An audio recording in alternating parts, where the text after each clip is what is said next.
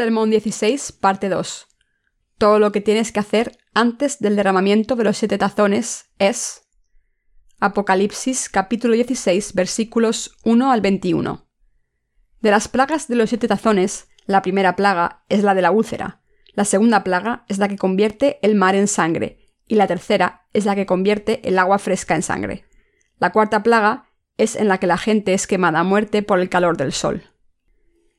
El pasaje principal nos dice, el cuarto ángel derramó su copa sobre el sol, al cual fue dado quemar a los hombres con su fuego, y los hombres se quemaron con el gran calor.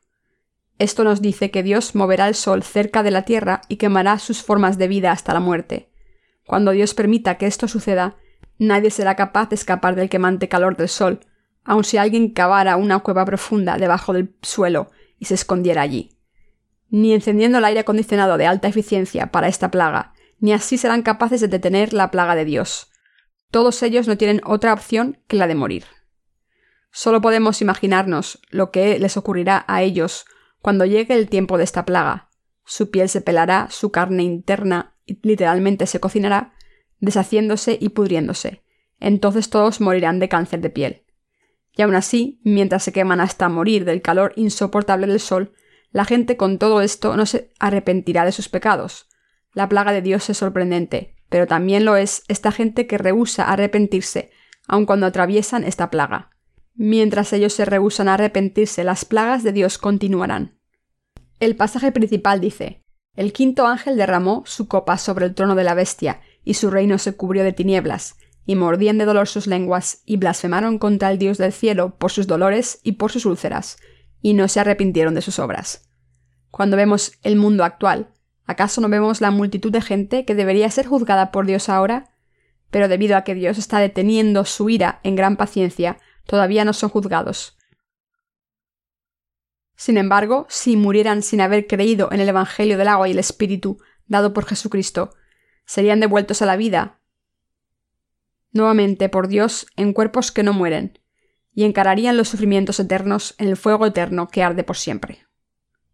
Cuando esto ocurra la gente querrá morir, ya que su sufrimiento será demasiado grande para tolerarlo, pero el sufrimiento del infierno dura para siempre, el tiempo vendrá cuando aquellos que serán juzgados por Dios desearán morir, pero la muerte huirá de ellos, ya que Dios evitará que mueran para que Él los pueda juzgar por siempre. La sexta plaga es la guerra del Almagedón, y la séptima es la última plaga que terminará con un gran terremoto y enorme granizo.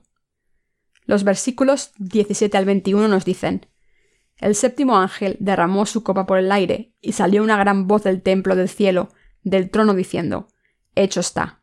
Entonces hubo relámpagos y voces y truenos, y un gran temblor de tierra, un terremoto tan grande cual no lo hubo jamás desde que los hombres han estado sobre la tierra. Y la gran ciudad fue dividida en tres partes, y las ciudades de las naciones cayeron, y la gran Babilonia vino en memoria delante de Dios, para darle el cáliz del vino del ardor de su ira. Y toda isla huyó, y los montes no fueron hallados, y cayó del cielo sobre los hombres un enorme granizo como del peso de un talento, y los hombres blasfemaron contra Dios por la plaga del granizo, porque su plaga fue sobremanera grande.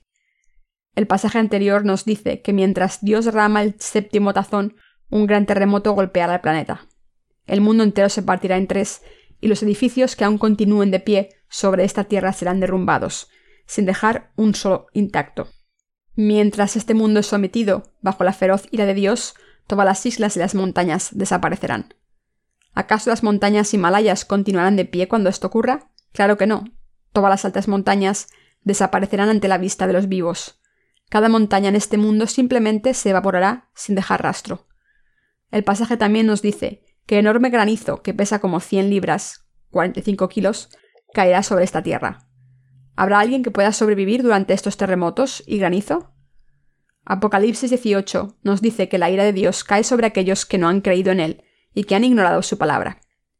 Algunas personas de este mundo afirman, como si fueran divinos, yo nunca estaré sujeto bajo la ira de Dios, y nunca seré juzgado por él. Sin embargo, el juicio de Dios cae precisamente por esta clase de gente que está llena de su propia arrogancia y orgullo. Debemos creer que este mundo desaparecerá cuando sea golpeado por las plagas de los siete tazones derramados por Dios.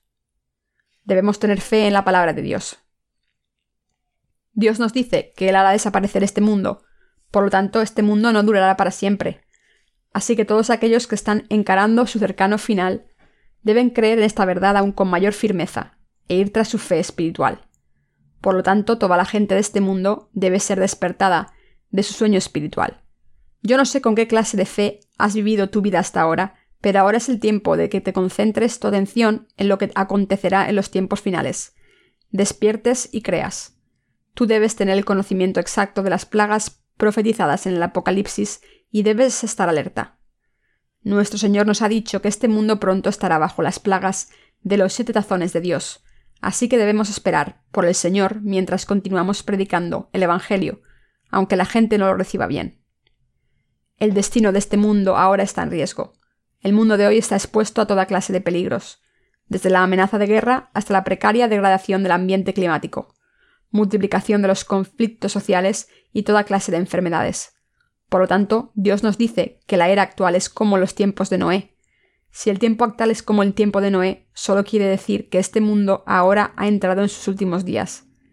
La señal de los tiempos finales es que la gente solo estará interesada en las cosas de la carne, como comer, beber, casarse y otros asuntos triviales.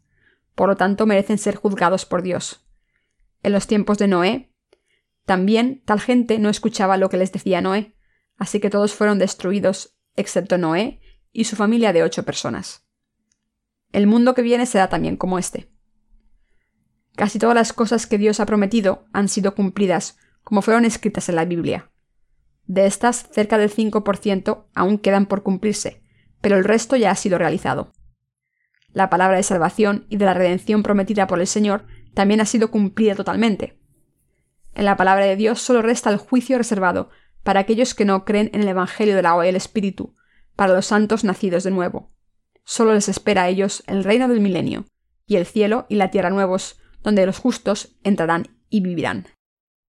Dios es misericordioso y Él está al lado de los justos. Sin embargo, para aquellos que merecen su ira, ciertamente Dios traerá su ira para descargarla sobre ellos, mientras que aquellos que merecen su misericordia serán otorgados su misericordia.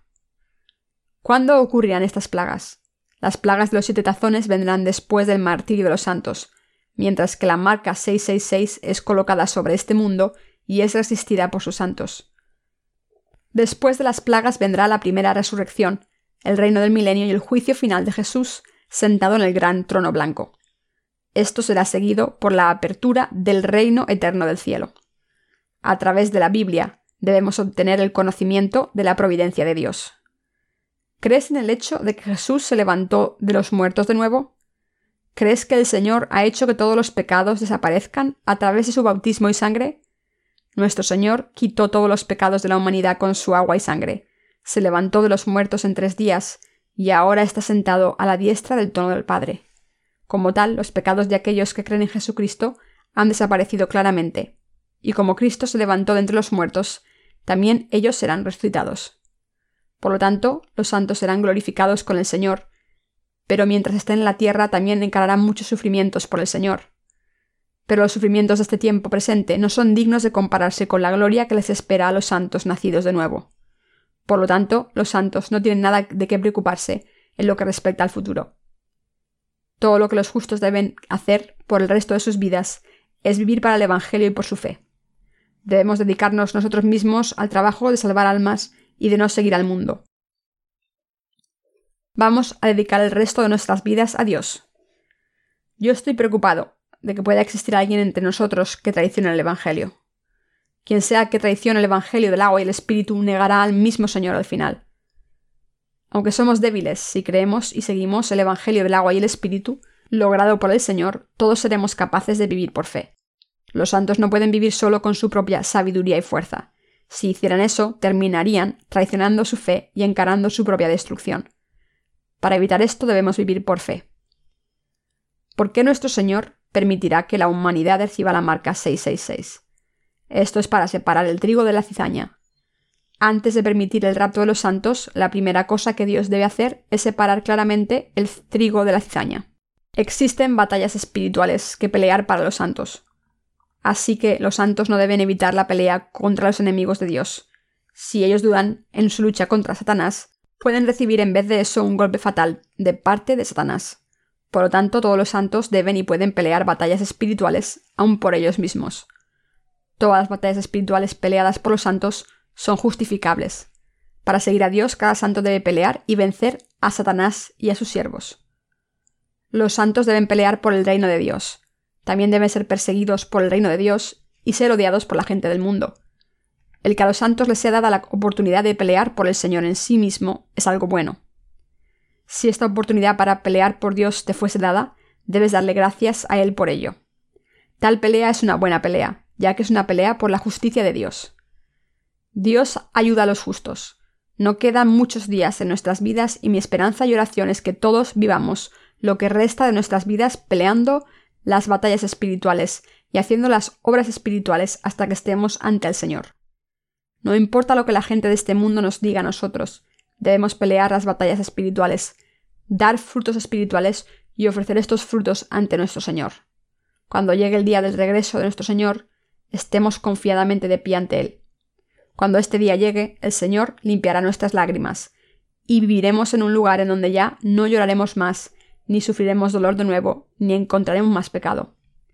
Vivamos todos por fe, y por esta fe entremos todos en el reino de Dios.